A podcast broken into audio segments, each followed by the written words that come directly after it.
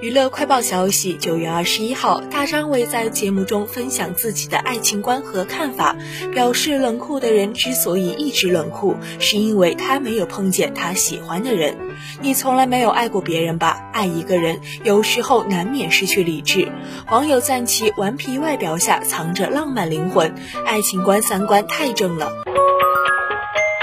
九月二十一号，杨丞琳在社交平台发文告别好友黄鸿升：“我们还在等你入梦，任何一个人都可以带些话给我们吧，我们等着。难舍之情溢于言表。”二十一号是黄鸿升灵堂开放供亲友悼念的最后一天，杨丞琳二度现身灵堂，她穿着绿色口罩和黑色上衣，全程低头，眉头紧锁，不发一语。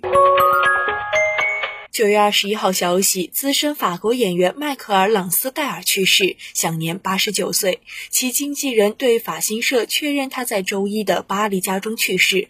朗斯戴尔在法语和英语电影界留下了两百部影视作品，包括饰演《零零七之太空城》和《豺狼的日子》《告别有晴天》《黑衣新娘》等。